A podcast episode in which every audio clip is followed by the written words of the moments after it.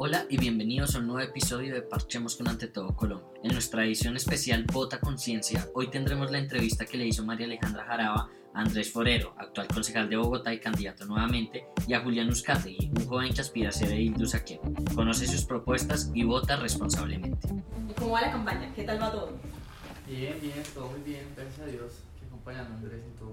Bien, trabajando bastante, ha sido una campaña muy interesante y pues de la mano de gente como Julián pues se hace más, más agradable, pero no, contento, yendo a foros en las universidades, yendo a radios, eh, a Caracol por un lado a veces, a radios comunitarias otras, entonces no, muy contento.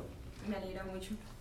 Sí, súper, no hemos recorrido mucho, yo creo que estamos haciendo la tarea, estamos haciendo lo que se debe y es ir barrio a barrio, calle a calle, recoger los frutos de lo que se ha sembrado en los últimos años y, y trabajar incansablemente hasta el 27 de octubre y después lo que todo lo que se viene, si Dios quiere. Así será. Y bueno, ¿y cómo nació esa dupla entre ustedes? Pues la verdad, nosotros nos conocemos por, por el hermano de, de Julián. Yo hago equipo político con el hermano de Julián, que es José Jaime. José Jaime lo conocí hace mucho tiempo. Yo fui candidato a la Cámara de Representantes del Centro Democrático en el año 2014. Eh, José Jaime en ese momento era candidato a la Cámara, pero por el Partido Conservador pues yo también soy de extracción conservadora y siempre me llamó la atención la historia que tenía José Jaime. Eh, me acuerdo que en un momento determinado él estaba haciendo pues, prácticamente una huelga de hambre ante la CIDH, que queda en la, ¿qué será eso? La 71 con, séptima, más o menos, o la 73 con séptima.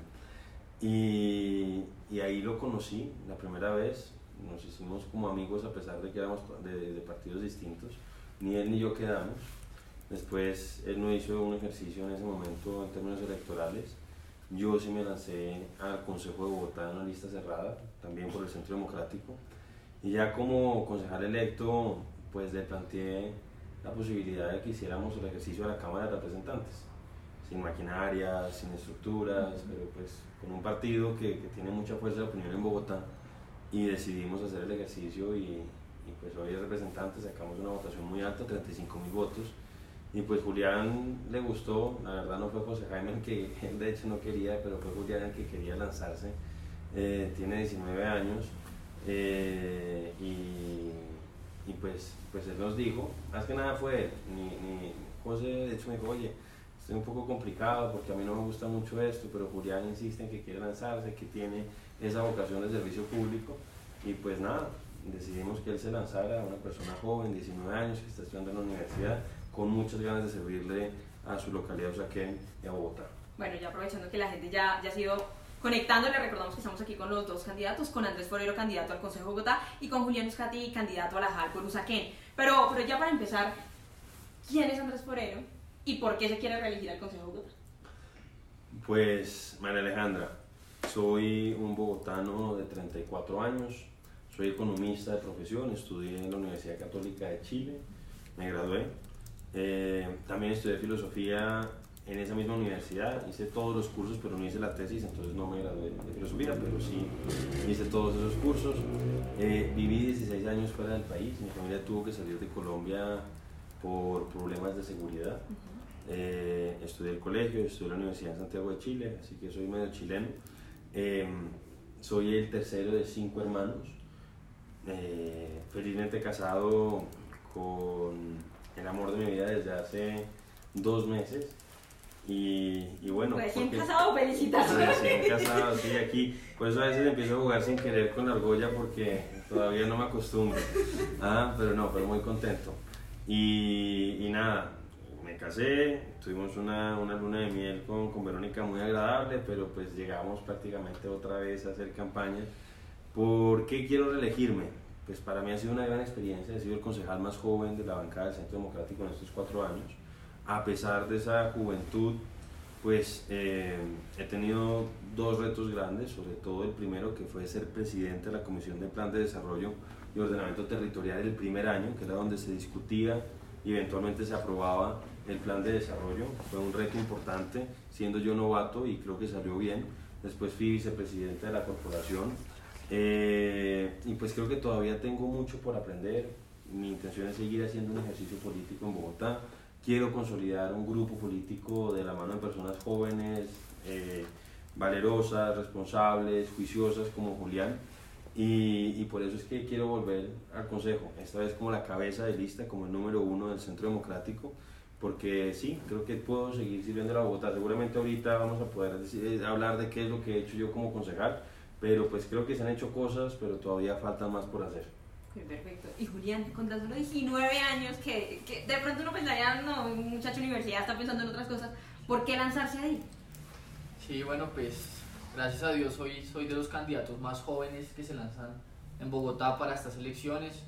Yo creo que, que tenía una vida distinta a todos los jóvenes y por ahí hay que empezar, porque yo tuve que eh, chocarme con esa realidad en Colombia desde muy pequeño, porque soy orgulloso hijo del uniforme camuflado y si bien, si bien no porté el uniforme militar, lo porto en el corazón y esa situación me hizo darme cuenta de lo que se vive en Colombia, lo que se vive en Bogotá y decidí poner mi granito de arena y luchar cada día por estos temas. Entonces, si bien tengo 19 años, soy muy joven, soy de los más jóvenes, pues tengo vocación, tengo principios, que es fundamental, y tengo valores, y tengo mucho que aprender y mucho que aportar también a la localidad.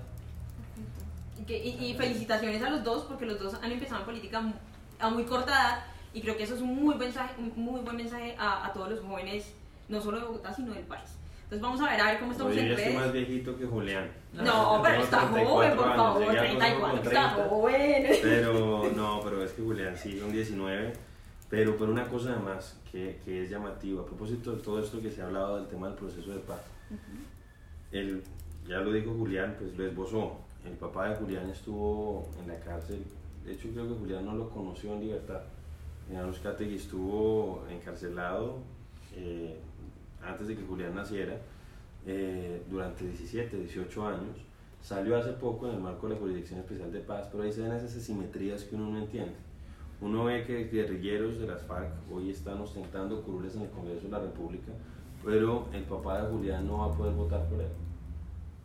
Eh, yo he visto que además políticos de todas las vertientes del espectro político han reconocido que hubo una injusticia en el caso del general Uzcategui, que él no tenía jurisdicción sobre los hechos que se le están imputando y desde Petro hasta el, recorriendo todo el espectro político hasta el centro democrático, se ha hablado de la inocencia del general Uzcategui. Y a pesar de todo eso, el general Uzcategui no puede votar por él, mientras que hay algunos congresistas que son o que fueron guerrilleros de, de las FARC que todavía no han enfrentado a la justicia especial para la paz. Ok, perfecto. Bueno, aquí en redes ya nos empiezan a llegar preguntas y Jamie Díaz es una pregunta para, para, para Andrés. ¿Cuál es el proyecto que sacó adelante en este periodo y, y ese proyecto del que se siente, se siente orgulloso de ese proyecto que, que, que adelantó? Pues Jamie, dos cosas. Una, saqué adelante, por ejemplo, un proyecto de acuerdo de economía naranja que precisamente sienta los lineamientos de cómo desarrollar la economía creativa, la economía naranja en Bogotá, pero ese es un proyecto de líneas generales. Pero hay, un, hay una gestión más que un proyecto que, que lideré y de la que me siento muy contento, muy orgulloso. Es que cuando yo llegué al Consejo, María Alejandra, el tiempo que teníamos los usuarios del sistema integrado de transporte público para hacer transbordo, es decir, que tú no tuvieras que pagar dos pasajes por trayecto, era de 75 minutos.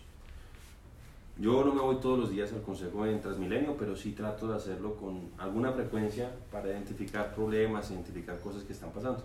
Y ahí tuvimos la intuición el primer año de que ese tiempo era insuficiente. Esa intuición la confirmamos con unos viajes un poco eh, hechizos de nuestra oficina, de nuestro equipo de trabajo, que iban de un lado a otro de la ciudad y nos dimos cuenta que era insuficiente. Y esa intuición la confirmamos con un estudio de la Cámara de Comercio de Bogotá que decía que en promedio las personas en las distintas modalidades del sistema se gastaban entre 84 y 88 minutos. Con esa información, a partir de, y estaba por fuera de, los, de, de esos 75 minutos, entonces a partir de esa información y ese estudio de la Cámara de Comercio empezamos a hacer gestión ante el alcalde, ante el secretario de Movilidad y ante la gerente de Transmilenio. Después de prácticamente dos años de gestión, logramos que se aumentara ese tiempo de 75 a 95 minutos. Y eso para mucha gente es toda la diferencia. Yo sé que para algunos puede parecer que no es muy importante ese cambio, pero yo me acuerdo, y eso se los puedo decir, fue una gestión exclusivamente de nuestro equipo, porque en el Consejo hay muchas iniciativas que compartimos varios concejales y que promovemos varios de nosotros, pero en este caso sí fue una iniciativa exclusivamente nuestra y que logramos que se materializara. Pero te digo, me acuerdo en la localidad de San Cristóbal Sur, un señor en Altos del Suque, que me decía que cuando a él se le pasaban los 75 minutos, allá arriba en la loma, él se le pasaban los 75 minutos, él tenía que subirse a pie porque no tenía cómo pagar ese segundo pasaje. Porque la tarifa preferencial son 200 o 300 pesos que uno puede pagar si uno hace un transbordo. Entonces, eso, por ejemplo, es algo de lo que yo me siento muy contento, me siento pues orgulloso de haber tenido esa idea y haberla podido materializar. Perfecto. Y muchas gracias por esa gestión. Con gusto. y aquí para Julián. Aquí Pedro Aponte nos dice que, que está muy pollo, como dirían, eh, para estar en política. Entonces, que si se cree capaz de ser edil. Sí, yo me siento con todas las capacidades. Obviamente tengo mucho que aprender, pero este es un primer paso para todo lo que quiero aportarle a Colombia y a mi ciudad, que es Bogotá. Yo creo que los jóvenes tenemos que cambiar, tenemos que llegar a oxigenar la política de cierta forma, porque lastimosamente las personas se han acostumbrado a que la política o se hace con millonadas o las personas con más experiencia son las personas idóneas, pero yo digo que también son esas personas las que llegan y llegan a llenarse el bolsillo, llegan a robar o a pensar en sus intereses y llegan a olvidarse de, bueno, de sus comunidades, de las personas que los están ayudando a llegar acá, allá. Y este es un joven que si bien ha estudiado y se está preparando y sigue aprendiendo, pues tiene mucho que aportar porque tengo, estoy construyendo carrera, tengo las ganas, me estoy recorriendo los barrios, los conozco, conozco mi localidad y lo que te digo son muchas cosas para aportar y es un primer paso y estoy aprendiendo para lo que se viene porque es un futuro muy grande y decidí entregarme a la democracia y entregarme a este país en cuerpo y en vida por lo que me quede. Ah, y así es, y recordar que la edad no es un impedimento alguno. Yo también soy joven y la edad no es un impedimento alguno yo creo que lo, lo, más importante es tener las ganas y la voluntad de, de aquí como lo dice Julián, de hacerlo de, y de, recorrer y de, formar un, o de tomar el primer paso para, para empezar esta, esta carrera política. Entonces vamos a seguir aquí con las preguntas de la red porque me, me tienen, mejor dicho, nos tienen estallados hoy. Eh, Pablo Solón nos dice, eh, tiene una, una, inquietud sobre los habitantes de la calle, por, porque el Bronx lo enviaron a cinco huecos, luego San Bernardo, y ha sido como un ciclo. Pero, ¿habrá una solución de fondo? Doctor Forero, ¿qué plantea usted? Pues bien, el tema del Bronx fue bastante polémico en su momento y todavía sigue generando cierta controversia. Yo pienso que fue una intervención necesaria. En su momento se salvó una treintena de niños que estaban siendo explotados sexualmente en ese sitio. Y yo creo que con eso, con esa sola acción, con haber salvado a esos niños de esa esclavitud sexual en la que estaban inmersos, pues yo creo que ya se justifica lo que se hizo en el Bronx. La verdad es que no es que se hayan desplazado a Cinco Huecos, de hecho Cinco Huecos convivió durante mucho tiempo con el Bronx, lo mismo ocurría en San Bernardo. Entonces lo que algunas veces critican es que ahí en el Bronx estaba concentrado un problema que después en cierta forma se diseminó por toda la ciudad. Lo que ocurría es que antes estaba en cierta manera oculto al resto de la ciudad y que al diseminarse pues se hizo más visible, se hizo más patente. Es lo que ocurre con el tema de los habitantes de calle que hay una serie de lineamientos de orden constitucional que plantean que si no hay un libre ejercicio de la voluntad de parte de los habitantes de calle, no se les puede llevar a los sitios de resocialización o de rehabilitación. Entonces, eso dificulta, por ejemplo, el trabajo que puede hacer en términos de rehabilitación la Secretaría de Integración Social. Ese ha sido un problema porque muchas en muchas localidades, pues los ciudadanos, los vecinos, por ejemplo, estoy pensando en los mártires ahí cerquita del Caño de la Sexta, eh, se ven afectados, se sienten inseguros, pero pues mientras se plantee eso desde la Corte Constitucional y no se, no se haga una modificación, pues va a seguir existiendo, y eso hay que decirlo, esa dificultad para darles un tratamiento a ellos. Yo no estoy seguro de que una persona que está con sus facultades mentales pues tan afectadas realmente esté pues en condiciones de decir si sí quiere o no quiere estar en la calle. Creo que debería darse la posibilidad, sobre todo porque muchos de ellos a veces están en situación de drogadicción, están en una situación bastante compleja. Entonces eso obviamente dificulta capa esa capacidad que podría tener el distrito de rehabilitarlos, de darles otra oportunidad, pero pues eso es lo que han definido pues, los, los honorables magistrados y a eso se tiene que ceñir quien llega a la alcaldía de Bogotá. Por, por, por, estos medios nos llega otra pregunta y es que eh, de, de Germán, un saludo para Germán Zapata, eh, cómo los candidatos, bueno, ustedes dos, cómo van a mejorar la seguridad para los ciclistas. Bueno, para los ciclistas, pero antes de responder esa pregunta que a mí me quedó una cuñita de la vez pasada, tenemos, podemos hablar también con resultados, veamos que hay ediles que ya han, han sido ediles también a muy corta edad y han mostrado resultados, veamos los alcaldes dos de los alcaldes más jóvenes que ha tenido este país han sido los mejores alcaldes en Medellín y en otras partes de Colombia y entonces eso nos da, nos da pie para pensar que la juventud se aporta, que la juventud está oxigenando, que son ideas frescas y que es lo que necesita Colombia, que necesita Bogotá y necesita Usaquén. Para hablar de los ciclistas, nosotros estamos abanderando el tema de seguridad en Bogotá y en Usaquén. Y con Andrés se ha trabajado mucho ese tema en los últimos, bueno, en los últimos años. Primero la iluminación, necesitamos calles más iluminadas, necesitamos garantías para los biciusuarios a lo largo, bueno, el tema de ciclorrutas, necesitamos eh, la arborización, tenemos que mirar que estos árboles no sean eh, los que den pie para la delincuencia en Bogotá. un foco de inseguridad. porque son un foco de inseguridad. Y hablando con los ciclistas, esa es la mayor preocupación porque salen a la calle y ya no es tanto el miedo de un accidente, sino el miedo es el que le roben la bicicleta porque en cada esquina están propensos a perder la bicicleta y hasta la vida, porque lo hemos visto en nuestras localidades. No, y, ocurre mucho que muchos usuarios prefieren utilizar la ciclorruta, sino el carril de, pues, en, los, en los, eh, las vías, la calzada. La, calzada, las vías, porque tienen miedo que los roben en la ciclorruta. Pues sí, yo creo que, que hay dos cosas. Una, lo que está planteando Julián, y es verdad, pues este año lo empezamos con tres muertes trágicas de biciusuarios que fueron asesinados con, por personas que les querían robar las bicicletas. Pues obviamente tiene que generarse, yo sé que hay un déficit de pie de fuerza en la ciudad, pero sí es conveniente que las zonas más transitadas, especialmente las ciclorrutas de las que tú hablas, a determinadas horas pues tengan un número de policías que estén supervisando. También, y eso se ha avanzado en el Consejo, fueron otros partidos, pero nosotros también participamos, los que tuvieron esa iniciativa, es buscar el registro único de bicicletas, de tal manera de desincentivar el robo de, eh, de, de las ciclas. Pero también, y esto hay que decirlo, pues está la dificultad que se tiene ya no solamente con los ladrones y con los carros y los buses, porque ellos en algunas zonas, Bogotá tiene más o menos unos 349, unos 350, 370 kilómetros de ciclorrutas en, en la ciudad, pero están desarticuladas, es decir, uno está, no, no, es una red integrada, sino que son algunos retazos por un lado, por tramos y que no están integradas, entonces sí se necesita que nosotros habíamos esperado que se hiciera con esta administración, que se logre hacer esa integración de esos tramos que existen. Pero además, y aquí también es llamarle la atención a algunos de los biciusuarios, es generar conciencia de que ellos también tienen que respetar las normas de tránsito. Uno ve con preocupación cómo muchos biciusuarios no usan casco, cómo no cumplen con los sentidos de las calles. Uno está acostumbrado a veces que si hay una calle en un solo sentido y uno va a salir esa calle, pues uno mira solamente al lado por donde pueden venir los carros pero ahora a uno le toca mirar a los dos lados porque los ciclistas parece que no tienen por qué respetar esas, esas normas. Entonces eso naturalmente también preocupa. Entonces creo que hay varias acciones que, que, se pueden hacer. Realmente los concejales, esto hay que decirlo, lo que hacemos es un ejercicio de control político. Nosotros también hacemos desarrollo normativo, pero es precisamente en el control político que podemos incidir en que el alcalde de turno, sea quien sea, pues pueda adelantar este tipo de medidas que necesita nuestra ciudad y también aclarar para el edilato, porque muchas personas creen que los ediles, mejor dicho, tienen la capacidad de hacer todo y realmente no es así.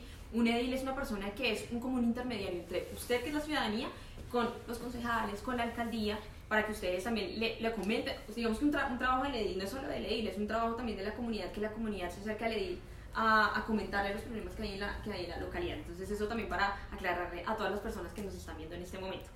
Y aquí por aquí nos vienen otra pregunta que cuál es la bandera, esa, esa propuesta que ustedes dicen, ese es mi bandera, mi, mi tema que voy a sacar adelante como, como edil o como consejero? Pues yo personalmente estoy abanderando el tema de la seguridad. Yo creo que es un tema básico para la localidad de Usaquén y que tiene un efecto cadena con los otros temas, porque mientras tengamos una localidad más segura, la gente se siente en condiciones de emprender, la gente se siente en condiciones de utilizar bicicleta, de incentivar este tipo de transportes que ayudan al medio ambiente, la gente se siente en capacidad de llevar a sus hijos al parque y no encontrarse con gente vendiendo droga o pensando que los consumiendo o vendiendo droga o pensando que los van a robar. Entonces la seguridad es algo un tema fundamental. Y nos aquí hemos hablado mucho de la unidad de reacción inmediata, porque la URI no la quitaron de Toberín hace unos meses y tienen razón porque pues la URI no podía estar en una zona residencial y cerca de diferentes bueno, edificios que generaba efectivamente un malestar en las personas, pero entonces a falta de una URI en Usaquén, las personas para, para poder hacer la denuncia tienen que desplazarse hasta Palo Quemado y pierden 8, 9, 10 horas al día y muchas personas nos han dicho, no, no me robaron el celular, me atracaron la esquina, pero realmente no me da el tiempo para ir a hacer la denuncia y dejamos sin herramientas para que nuestros policías puedan actuar con claridad. Tenemos que incentivar y tenemos que promover la tener más cámaras de seguridad en Usaquén, mirar cómo está ese tema en el presupuesto. Sé que este equipo se dedicó y ha trabajado fuertemente por ese tema, pero hay que seguir en, en, en, esos aspectos porque si las cámaras de seguridad no están en la zona y las pocas que están no sirven, entonces o son de baja resolución, o son de baja resolución, exacto, no son de alta calidad, pues estamos expuestos a buena lampa todo el tiempo. El tema del pie de fuerza yo sé que es muy importante, es un tema que nos, de pronto no nos compete a nosotros y del que prometa más pie de fuerza y mucho pie de fuerza, pues hay veces eh, son propuestas inviables que no sabemos si se pueden cumplir o no, pero sí podemos hablar de pronto de la policía focalizada, porque si vemos que la mayoría de delitos se cometen, son la mayoría de delitos son cometidos por personas menores de edad, pues tenemos que mirar si se puede aumentar el número de policía de infancia y adolescencia para que pueda tratar estos diferentes temas. Nosotros hemos estado haciendo recorridos de seguridad todas las noches en la localidad de Saquén. Y es verdad, nosotros no somos policías, pero como ciudadanos ganamos mucho en alertar a las personas, decirle, vea, estos son los retratos hablados de los que están cometiendo estos delitos. Me he encontrado a las personas y he hecho el ejercicio de decirles, vea, usted sabe cuál es el número del CAI de su zona, usted sabe en qué cuadrante está, qué pasa si usted tiene una, una emergencia, sabe cuál es el número, cuál es la línea antisecuestro, cuál es la línea antiextorsión. Y esta pedagogía y esta cultura ciudadana definitivamente nos va a ayudar o sea, tener una localidad mucho más segura. De hecho, lo voy haciendo el ejercicio con los rompevidrios y mal. Rompevidrios, estamos desmantelando esa banda de rompevidrios, ojalá lo logremos. Ojalá así sea. Y, y Andrés, ¿cuál es su bandera de, de campaña? Mira, Bogotá tiene tantas problemáticas que uno la verdad le toca tratar de aportar un grano de arena en todo, en movilidad, en temas de seguridad. Ahora que Julián habla del tema de pie de fuerza, pues yo desde que llegué al Consejo he tratado de aportar con un granito. Es evidente, está diagnosticado el déficit de pie de fuerza en la ciudad. Se habla de que faltan más o menos unos 9.000 efectivos policiales en Bogotá. En función de la población que tenemos, se dice que tenemos cerca de 238, 233 policías por cada 100.000 habitantes, mientras que Bucaramanga tiene 600 y Londres puede tener 3.000, que tiene una población similar a la nuestra. Es decir, estamos con un déficit evidente. A nosotros los concejales nos asignan dos policías desde el principio. Yo desde el principio, cumpliendo un compromiso de campaña, renuncié a esos dos policías, porque pienso que es más conveniente y que pueden prestar un mejor servicio estando cuidando la comunidad que detrás de un concejal. Entonces hay un pequeño granito de arena y aprovecho y hago la cuña. Pero te decía que tenemos muchas problemáticas. Está el tema de seguridad, ya Julián pues se desarrolló en, esa, en ese tema. También está el tema de movilidad. Nosotros pues esperamos que haya una movilidad multimodal en Bogotá eh, nos preocupa mucho que hay algunos candidatos que estén planteando que quieren frenar el proyecto del metro. Yo decir que este no es el metro ideal para mí, eh, pero como yo no soy el que lo define, sino que yo aprobaba solamente las vigencias futuras para que se pueda construir, pues a mí me tocó decidir si, listo, este no es el que más me gusta. Yo he preferido en algunas zonas metro elevado, en otras subterráneo, pero pues en vista de que ese fue el proyecto que presentaron, pues dije, venga, aprobemos esas vigencias futuras de tal manera que se pueda hacer el proyecto metro. Pero el metro no es la solución completa a las problemáticas de la ciudad. Creo que lamentablemente se ha hecho mucho populismo con eso. El metro es parte de la solución, pero no es la sola solución. Necesitamos mejores vías, necesitamos que se hagan las troncales del Transmilenio tan, eh, durante tanto tiempo postergadas. A 2016, Alejandra, debíamos contar con 388 troncales de Transmilenio. Hoy solamente tenemos 113 kilómetros.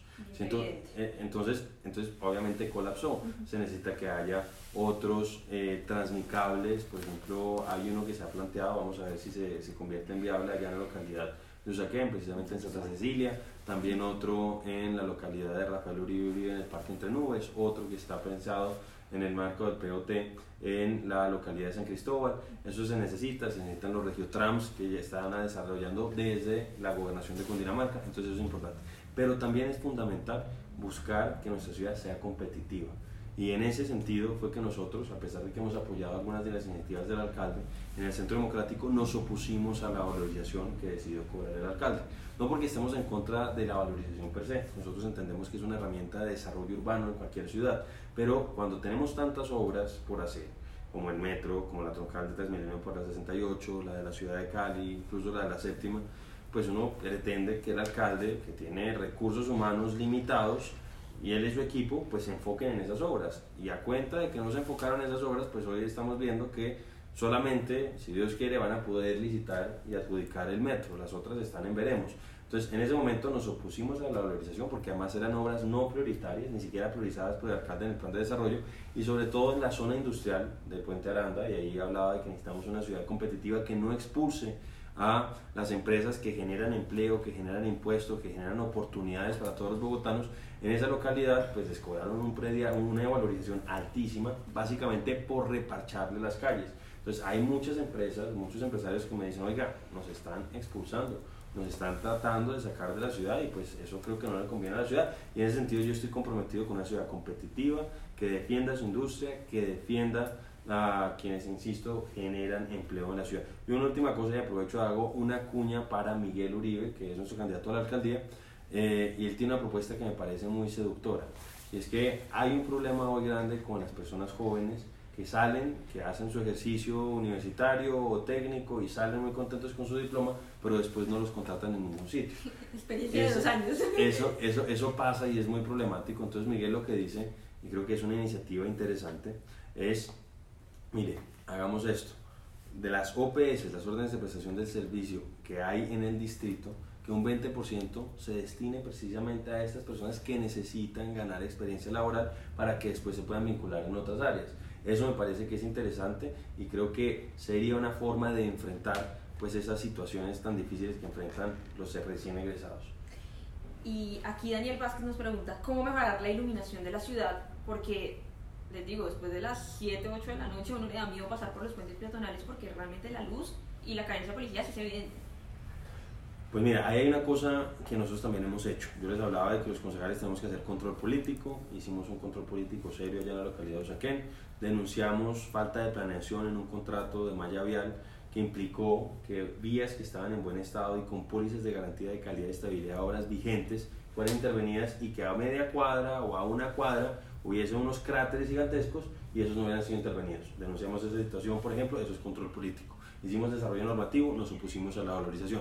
Pero también nosotros, como tú decías, María Alejandra, los ediles y los concejales, somos el punto de contacto entre la administración y la ciudadanía. Y en ese sentido hicimos una gestión muy importante en distintas localidades, en distintos barrios, junto a la comunidad. Y fue lograr precisamente mejorar la iluminación. Logramos cambiar, yo creo que más que ningún otro equipo de concejales, logramos cambiar muchas luminarias, que son luminarias de sodio, que son las amarillas, que iluminan muy poco, que realmente no sirven para nada, prácticamente por luminarias de halógeno, que son luces blancas, que mejoran bastante. No, hay LED y de halógeno. Las LED generalmente las ponen sobre las vías principales, las de halógeno son luces blancas que también mejoran la iluminación, pero que pues no son LED. Pero en ese sentido nosotros también consideramos que hemos contribuido, queremos seguir haciéndolo, porque esos pequeños detalles también permiten una mejor apropiación del espacio público por parte de la comunidad y obviamente eso redunda en una mejora de las condiciones de seguridad. Yo quisiera agregar solo una parte, digamos, retomar una parte del punto anterior que se me olvidó decir y ya tomando este punto, adelante. Porque digamos que Andrés, Andrés lo habló y desarrolló un poco más el tema lo que queríamos decir en temas de propuestas. Yo me he enfocado mucho en el tema de la seguridad porque ha sido el clamor de la comunidad de Usaquén, pero no podemos dejar de lado otros aspectos, obviamente la protección animal, tener en cuenta el arte, que es un tema y un sector que, que lastimosamente se le ha quitado a este equipo, pero que igual estamos trabajando fuertemente, el tema de la mujer, el tema obviamente de la seguridad, pero la movilidad, competitividad y la parte ambiental, y en todos esos tenemos diferentes frentes que están actuando y que queremos hacer, no solo en el cargo como edil, sino como ciudadano y creando comunidad y trabajando con los diferentes barrios y con sus personas y con sus habitantes, y se está haciendo un buen trabajo. En el tema de las luminarias, la gente a veces piensa que es un cambio bastante sencillo y que realmente no tiene un efecto que, que, que genere un cambio grande en la localidad o en los barrios, un impacto, pero realmente es todo lo contrario, porque yo seguí muy, muy de cerca el proceso que hizo Andrés y con el edil que hay actualmente en Usaquén, que hace parte de este equipo, y realmente sí hizo un cambio, porque es que la oscuridad y lo que decían los árboles y estas, de estas luces que no alumbraban demasiado, pues generaban no solo una percepción de, inseguridad, sino que daban a que los espacios y los parques y los cruces entre calles fueran propensos a la delincuencia y gracias a eso es que los delincuentes han salido de diferentes barrios de Usaquén y eso ya mostró que funcionó y, y no se inventaron el agua caliente, pero entonces hay que seguirlo usando y hay que seguir haciéndolo por todo Usaquén, porque si no se hace, pues seguimos es trasladando a los delincuentes de barrio a barrio y eso no es lo que se quiere. Totalmente. Y bueno, como los dos son jóvenes, ¿cómo van a incentivar esa participación política juvenil? Yo creo que primero con el ejemplo. Eh, insisto, yo ya no soy tan joven, pero precisamente ¿Pero me interesa. No, porque pues me toca reconocer, ya me están saliendo algunas canitas, se me está quitando el pelo aquí en la parte de arriba de la Eso cabeza. es experiencia, eso es Ah, sí, también, es verdad.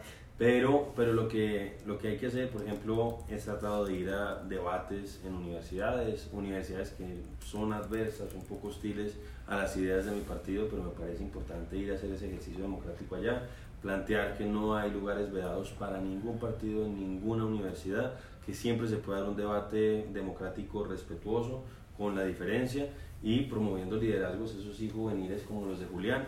También tenemos otros amigos en el equipo nuestro, pues estamos lanzando candidatos en, en 18 localidades y hay bastantes, hay más o menos unos 6 que tienen menos de 30 años eh, o unos 4 que tienen menos de 25. Entonces eso creo que es algo positivo y, y, y, y eso yo creo que es obrar con hechos, que el equipo político de uno precisamente le apueste a la juventud, le apuesta a la renovación, porque yo creo que seguramente quienes hoy están en los, en los cargos han hecho un ejercicio importante, eh, pero creo que es importante al mismo tiempo una renovación, que se miren las cosas desde ángulos distintos y permitan revisar esas soluciones eh, que se han creído por tanto tiempo útiles para resolver ciertos problemas y que sean resueltos de otra manera. Entonces yo creo que esa mirada joven es muy importante en un ejercicio como el de la JAL o el del Consejo y nos interesa seguir promoviendo esos ejercicios en colegios y universidades.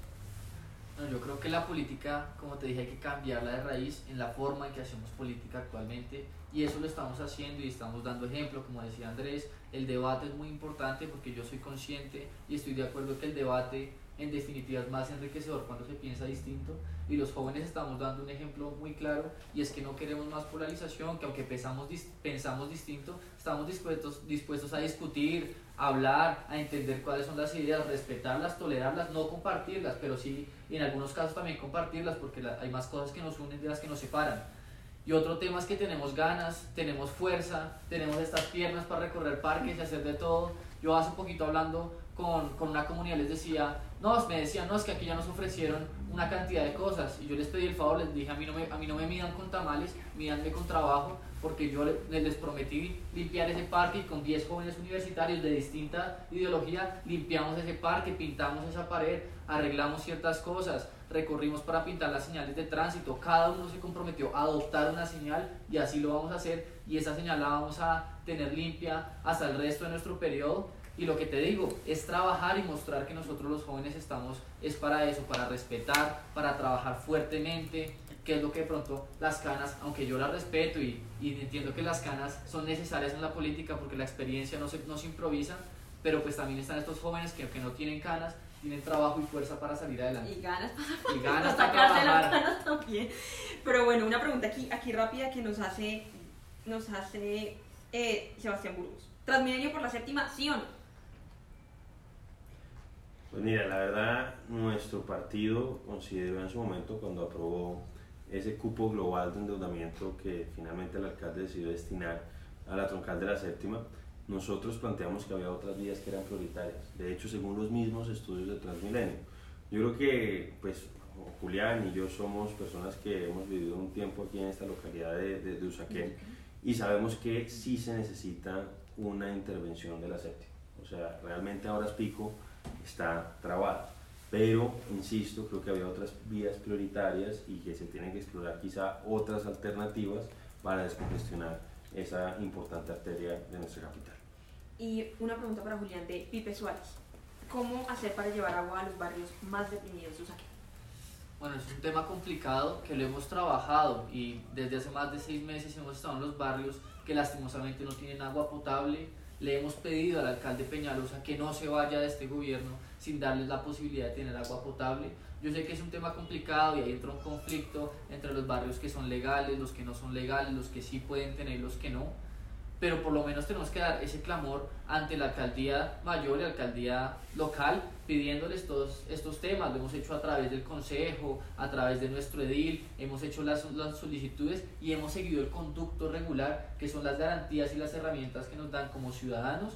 Bueno, y como ya, si cuando estemos en un cargo de elección popular, pero vamos a estar insistiendo, vamos a estar trabajando y un caso claro es el, el, el barrio de Santa Cecilia Baja, o conocido como Bosque de Pinos, que lo hemos pedido, hemos hecho la solicitud, hicimos mesas de trabajo con las diferentes entidades, se han llegado a unos acuerdos, nos han explicado por qué sí, por qué no. Tengo entendido que ya en varios barrios se ha construido, no se ha terminado, pero se está haciendo el proceso y estamos dando la pelea, la, hasta el último momento la vamos a dar y yo creo que es posible y por eso vuelvo, insisto, mientras esté este joven, yo mis propuestas ya se las di, pero lo que les puedo garantizar es que aquí está este joven que se va a enfrentar a todo el mundo y que va a estar pendiente y que va a ponerse al frente de todos estos temas. Y pues ojalá se pueda lograr porque recordar que el, el, derecho al agua es un derecho fundamental, es un derecho básico. No, de hecho, de hecho en principio en los barrios subnormales, los barrios que no han sido legalizados, eh, hay, según la Corte, tiene que garantizarse dos cosas, ¿cierto? El acueducto, eh, no, más que el acueducto, sí, el acueducto, es decir, el derecho al agua potable y a la electricidad. Entonces, pues obviamente hemos estado revisando, como decía Julián, esas situaciones, porque donde en esos barrios lo que sí no se hace es que no hay transporte público, no se pueden pavimentar calles y ese tipo de cosas, pero en principio se tiene que garantizar, como dices tú, María Alejandra, pues ese derecho fundamental que es el derecho al agua y pues ese otro servicio que es el tema de la luz. ¿Qué se puede hacer? Pues verificar lo que ha ocurrido, si hay situaciones, si hay asentamientos que ya es muy difícil, si es que no existe riesgo no mitigable, si es que, si es que no se presenta un riesgo no mitigable, si se tiene que revisar la posibilidad de que ahora que se va a discutir el marco de el, el plan de ordenamiento territorial, precisamente se pueda normalizar la situación de todos esos barrios y obviamente eso facilita la acción institucional del distrito. Y bueno, ya como el tiempo corre, mejor dicho, entonces rapidito, rapidito, ¿por qué votar por ustedes? Y, y, recordarle de pronto rapidito la, la, bandera y las redes de ustedes para, para que la gente los pueda contactar. Claro que sí, bueno, los invito a que me acompañen el próximo 27 de octubre. Mi nombre es Julián Uzcategui, soy un joven de 19 años que como lo dije anteriormente, soy orgulloso de ser hijo de un militar y llevo puesto ese camuflado en el corazón. Soy una persona que, ha trabajado y que seguirá trabajando por la localidad. Me he preparado de la mejor manera. Tengo muchas cosas que aportar a la localidad y muchas cosas más por aprender para aportarle al país, pero estoy haciendo el trabajo, estoy conociendo cada barrio, estoy calle a calle y me verán. Entonces los invito a que me sigan y conozcan el trabajo, que esa es la mejor carta de presentación que tengo. No tengo las canas, tengo trabajo y los invito a que lo conozcan en las redes arroba Jul y Julián Uzcategui Pastrana en Facebook. El número. Y el número, uy, lo, más importante. Los invito a que voten por el número 91, como el Salmo 91, como la Constitución del 91 del Centro Democrático el próximo 27 de octubre. Para la Jaldi Para la Jaldi claro que sí. Sí, muy bien, eso es lo más importante. porque en el tarjetón no aparece ni la foto de Julián, ni la foto mía, ni el nombre de él, ni mi nombre, sino precisamente el número 91, que es el último de, el, la, lista. de la lista del Centro Democrático, allá qué. Y en mi caso, pues me convierto es en el número uno también del Centro Democrático para el Consejo. Pues decirle a las personas que nos están viendo que eh, me ha gustado ser concejal, creo que ha sido una experiencia muy positiva en lo personal, como les comenté, creo que también he logrado aportes significativos para los bogotanos, creo que todavía tengo para servirle bastante a nuestra ciudad. Eh, considero que, que, cuatro años han sido una muy buena experiencia, pero creo que esa experiencia la puedo materializar de mejor manera en cuatro años, donde ya he hecho esa curva de aprendizaje entonces quiero servirle, seguir sirviéndole a la ciudad, estoy comprometido con una ciudad segura, con una ciudad con una movilidad multimodal y sostenible ambientalmente, con una ciudad que defienda su empresa, su empresa privada, que no la saque, que no la ahogue en impuestos y que genere oportunidades laborales para todos. Y por eso los invito a votar por el número uno del Centro Democrático Andrés Moreno. Y pues bueno, muchas gracias aquí por asistir, por contarle a la ciudadanía sus propuestas para que ustedes voten conscientemente y recuerden que vamos a estar cada semana con candidatos al Consejo de la JAR para que ustedes voten de manera consciente. Hasta luego.